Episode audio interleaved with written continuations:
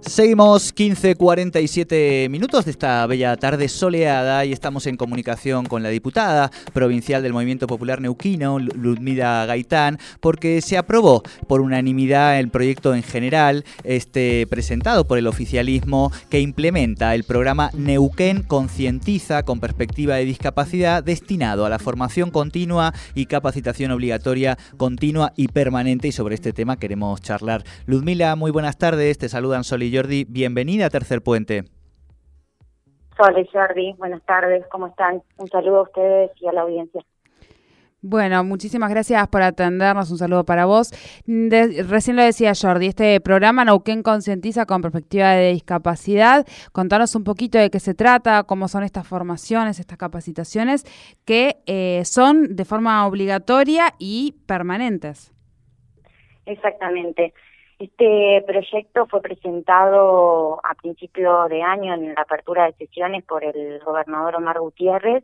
y vinimos trabajando las comisiones, en distintas comisiones, en la de Desarrollo Social y Humano y después en otras, otras dos comisiones más. Eh, se hizo un, gran trabajo, un trabajo amplio con, con las organizaciones y al final ayer ya pudimos votarla en general y en la próxima sesión ya la votaremos en, en particular.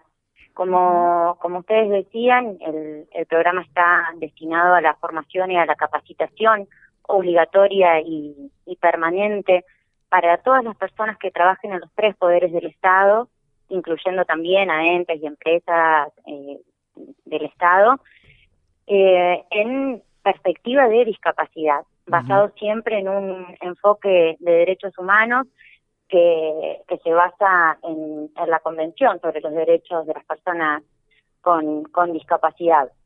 Un poco lo que, lo que apunta esta capacitación, a lo que está orientado, es a poder capacitar a las personas que trabajan dentro, dentro del Estado para brindar un, un trato adecuado y no discriminatorio, en principio a, a las personas con discapacidad, promover la sensibilidad social, garantizarle el acceso a esas personas a la legislación a la legislación vigente, a toda la información, a la información sobre cómo obtener, por ejemplo, el certificado único de discapacidad y, y contiene varias cosas, ¿no? Más que nada reconociendo la autonomía de, de las personas con discapacidad, el reconocimiento de la de la diversidad en general y, y, facilitar, por sobre todo me parece, el desempeño eh, dentro dentro de la comunidad, que, que es lo más que es lo más importante. Creo que que las personas que, que se desempeñan en el, en el ámbito público van a poder, a partir de esto, eh, tener conocimiento sobre todo lo referido a discapacidad, accesibilidad, a inclusión y a todo lo relacionado con esto que les decía, con, con toda la temática que tiene que ver con la Convención de los Derechos de las Personas con, con Discapacidad. Claro. Eh, Ludmila, contanos un poco cómo ha sido este proceso de trabajo con, con las organizaciones que, que, te ha permitido ir conociendo de, de primera mano este trabajo y también en cierta medida las, las, sensibilidades, ¿no? Que un poco creo que la perspectiva de derechos tiene que ver también con eso, con cómo nos, no, nos dejamos atravesar por, estas perspectivas, por estas miradas. Sí, exacto. Como, como vos decís, me, me puse en contacto con las organizaciones y la verdad que, que, que te cambian el, el punto de de vista de todo, sobre hasta el, punto de vista que tenía sobre el proyecto, me hicieron ver eh, un montón de cosas y a todos los diputados y diputadas que integrábamos la comisión, que los pudimos escuchar, eh, participaron de, de la comisión. Gustavo Cartier, que es del grupo Hacemos Accesibilidad, Daniela Carreras, que es la presidenta de Neudevis, y Brenda Vilurón, que es representante de Derribando Barreras y también la titular por las ONG en el Consejo Federal de, de Discapacidad. La verdad que, que, que, fue muy rico escucharlos y ellos decían que esto era eh, un punto de inflexión en, las relaciones humanas, en el transitar en un camino de una convivencia distinta y nos hicieron ver eh, muchas cosas que, que a lo mejor uno eh, o, o, las personas que, que trabajan en el Estado no no por una mala intención, sino por desconocimiento de cómo hacer muchas cosas, eh, no las hacemos. Ellos nos decían, si una persona con una discapacidad auditiva, por ejemplo, se acerca a una institución, bueno, tomar distancia a la persona, bajarse el barbijo para que esa persona pueda a lo mejor leer los labios o, entender, eh, o, buscar un, apoyo externo, decir, bueno, ¿cómo resuelvo esta situación? Eh, los escritorios, por ejemplo, las recepciones suelen ser eh, altos, decir, bueno, no es que esos escritorios tengan que dejar de ser altos, sino que algún sector pueden ser eh, escritorios más bajos para que quienes se acerquen en silla de ruedas puedan acceder a una atención igual igual que, que accedemos vos o que o que puedo acceder yo. Entonces, e, esas cosas mínimas que, que son muy significativas y que implican eso, ¿no? La, la inclusión de, de las personas. Nos, nos comentaron también ahí en la comisión que en, en Neuquén hay más de 23.000 personas que cuentan eh, con el certificado único de, discapacidad. Más, eh, obviamente, muchas personas que todavía desconocen el, el derecho del, del certificado único. Y un poco esta ley también apunta a eso, ¿no? A que una difusión de los derechos de, todas las personas y que sean los agentes de, del Estado quienes puedan eh, otorgar esa, concientización, sensibilización y el acceso a, la información. Claro. Eh, una vez que está ahora aprobado en, en general, ¿cuáles serían un poco los tiempos hasta lograr que, pueda comenzar a implementarse, crees vos? En la próxima sesión ya votamos todo el articulado en, en particular y después de ahí eh, se publica en el boletín oficial y al tiempo entra en vigencia la ley. En el, mientras tanto, digamos, las organizaciones ya están en contacto con la Subsecretaría de Discapacidad, que va a ser la, autoridad de aplicación de esa ley, que ya vienen teniendo un gran trabajo, es más, eh, esta ley estaba previamente consultada, evaluada, asesorada por la Comisión de Legislación del Consejo Provincial de Discapacidad, entonces ya viene con, con un gran trabajo de fondo y, lo importante de, que las organizaciones sean las verdaderas protagonistas en esta en, la, en la confección de, de, las capacitaciones y que puedan dar su opinión también al respecto.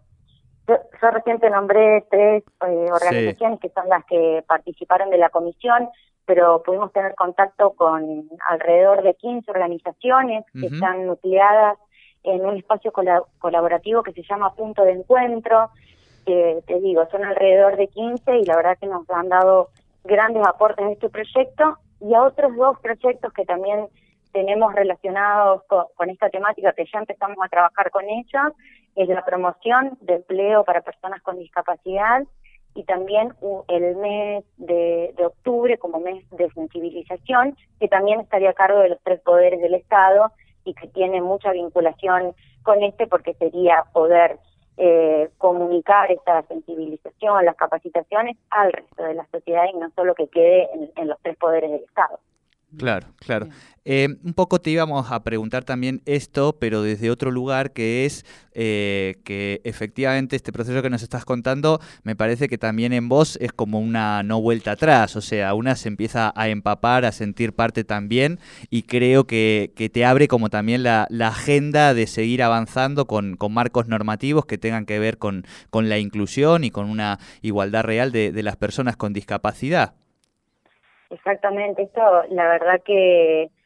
que bueno, fuera de, la sensibilización y, lo que a uno la mueve poder eh, contar con esto, con el relato en, en primera persona, eh, nos abrió la puerta a eso, a, lo, a estos proyectos que, que estamos tratando, a enriquecerlos, también a, a poder trabajar desde las distintas organizaciones, con a lo mejor con necesidades o con cuestiones que a lo mejor no tengan que ver con, con una ley o con un proyecto de ley, pero sí que, que desde el Estado se pueden ir dando respuestas, así que buscando también distintas herramientas para colaborar y para ayudar con ellos.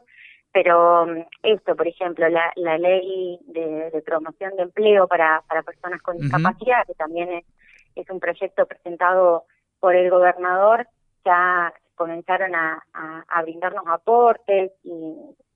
por ejemplo, este proyecto estaba eh, pensado y destinado a, a las micro, pequeñas y medianas empresas con una extensión de impuestos, eh, pero ellos nos decían de, de agregar el acompañamiento a la persona con discapacidad que se inserta en un nuevo, en un nuevo espacio laboral, cómo acompañarlas, bueno, todo un trabajo que se podría hacer también desde la Subsecretaría de Discapacidad, así que estamos conversando, charlando de eso y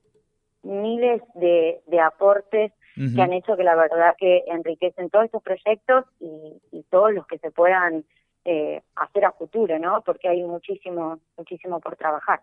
Tal cual, tal cual. Bueno, Ludmila, eh, te agradecemos muchísimo esta comunicación con Tercer Puente. Muchísimas gracias a ustedes, chicos. Un abrazo.